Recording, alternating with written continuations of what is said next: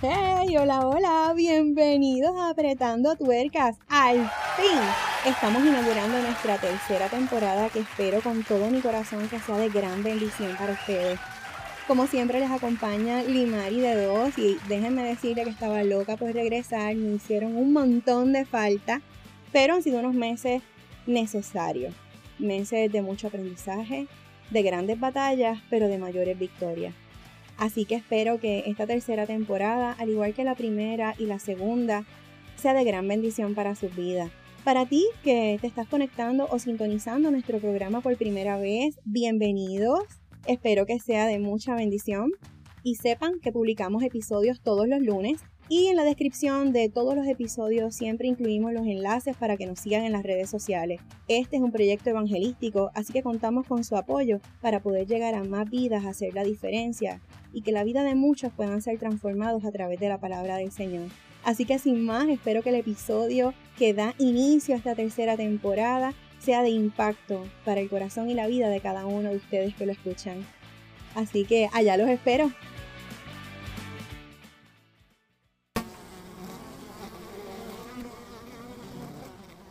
¿Escuchan ese sonido? ¿Les parece familiar? El zumbido de la abeja. Y no parece el ruido de una sola, sino más bien suena como toda una colmena. Y cuando escuchamos un ruido así, pensamos en dos cosas, o salimos corriendo para que no nos piquen, o pensamos en la miel, que muchos de nosotros consumimos.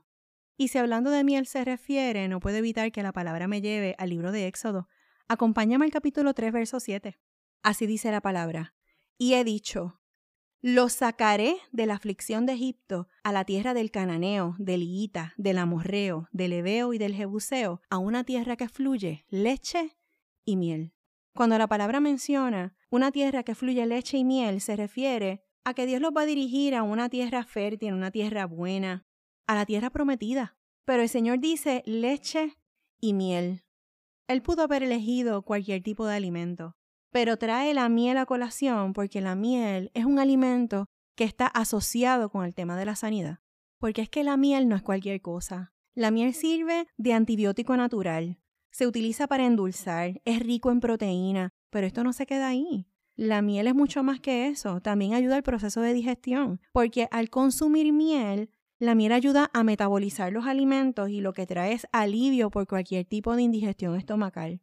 Pero no solo eso, Sirve para tratamiento de heridas, tratamiento de quemadura, de tos, dolor de garganta, entre otras muchas propiedades medicinales.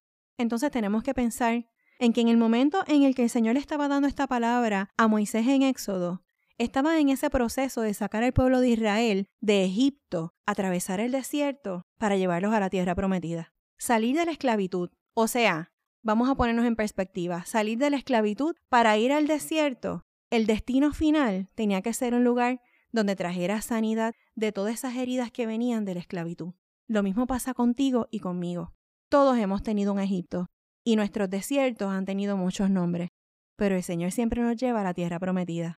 Pero de eso vamos a hablar más adelante. Regresemos con las abejas. Las abejas son realmente brillantes. Ellas viven en colonias, su organización es sofisticada y compleja, y no solamente eso, tienen un proceso particular de comunicación también. Ellas se comunican mediante la danza de la abeja. Ellas no son solitarias, todo lo contrario, ellas son seres sociales. Pero, como toda organización estructurada y social, ellas también tienen todas funciones diferentes, al igual que nosotros en el cuerpo de Cristo. Cada una fue llamada a desempeñar una función vital e importante para el bienestar de todas. Si hay un proceso importante de las abejas, su proceso de polinizar, porque mediante su proceso de polinización de las flores es la manera en que la naturaleza puede continuar su curso, porque sin ellas no hay reproducción de semillas, de todo tipo y de frutas también que son fundamentales para el mantenimiento de la vida en nuestro planeta. Pero si hay una abeja importante en la colmena, es la abeja reina. Ella es la única que puede poner huevos en la colmena. La abeja reina produce aproximadamente unos 2.500 huevos diarios. Ella es la responsable de las generaciones de la colmena.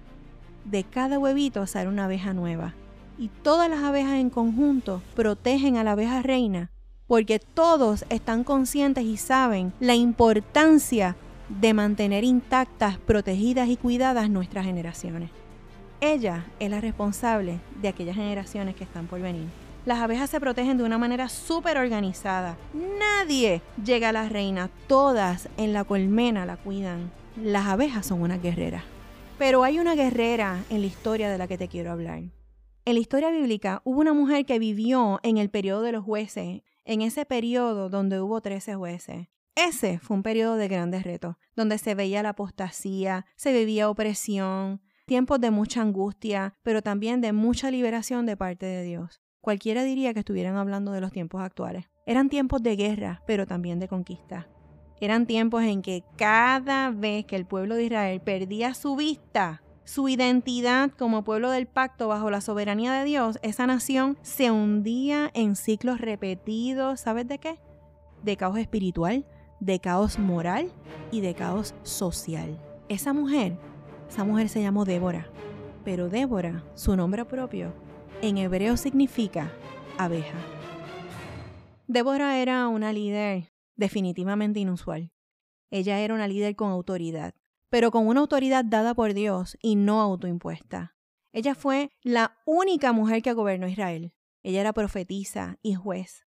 Era una estratega y una guerrera. Pero no solamente era guerrera, sino que estaba a cargo del ejército. Ella era una mujer de influencia, una mujer poderosa, pero más importante aún, una mujer obediente, poderosa, pero fiel, poderosa, pero amaba a Dios sobre todas las cosas, una mujer poderosa y de influencia, pero humilde, con una confianza ciega en nuestro Padre. En ese tiempo en que vivió Débora, no son tan diferentes a lo que estamos viviendo hoy. Hoy también estamos viendo un caos espiritual, un peligroso caos moral y un, sobre todo, preocupante caos social a todos los niveles. Dice la palabra en Deuteronomio 20, cuando salgas a la batalla contra tus enemigos y veas carros y caballos y un pueblo más numeroso que tú, no tengas temor de ellos, porque el Señor tu Dios que te sacó de la tierra de Egipto está contigo. Hoy nuestro Padre te dice que tiempos duros van a llegar, tiempos de prueba nos van a poder intimidar. La incertidumbre de lo que estamos viendo a nuestro alrededor puede poner a prueba nuestra fe, nuestra confianza y sobre todo la espera. Eso sin duda. Yo también me he sentido así muchas veces. Pero no importa cuán grande se vea el gigante de la batalla o de cómo se llame tu Egipto, llegará y va a hacer mucho ruido. Se va a ver enorme y se va a ver numeroso. Pero tu Dios dice en su palabra que no tengas temor. Recuerda de dónde te sacó. Recuerda cómo lucía tu Egipto. Recuerda de dónde te rescató. Ese que te levantó es el mismo que te llama hoy y te dice que está contigo como la abeja, también somos llamados a esparcir el polen de su palabra y preservar las generaciones para Cristo. No te intimides por lo que trae el mundo. No es tiempo de perder el enfoque. En medio del caos, Dios quiere levantar a una Débora en ti, una guerrera en tiempo de conquista, una estratega dispuesta a pelear la buena batalla de la fe, una mujer con una carga valiosa, cargada del poder de su palabra, una mujer de influencia, pero humilde una mujer virtuosa, una mujer obediente, moldeada al carácter de Cristo. Así que te digo hoy, no mires más lo que no tienes o lo que tú crees que te hace falta. No mires la batalla, mira la victoria que está por llegar. Hoy es día de que te levantes. Hoy es día de tomar lo que Dios te dio y sé desde hoy la reina de la colmena. Bueno amigos, hasta aquí el mensaje de hoy. Espero que haya sido de gran bendición para tu vida. Espero que te haya hablado de manera especial.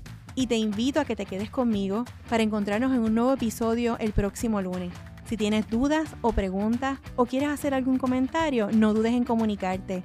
Encontrarás los enlaces para que te puedas comunicar con nosotros en la descripción del episodio. Nos vemos la semana que viene. Bye.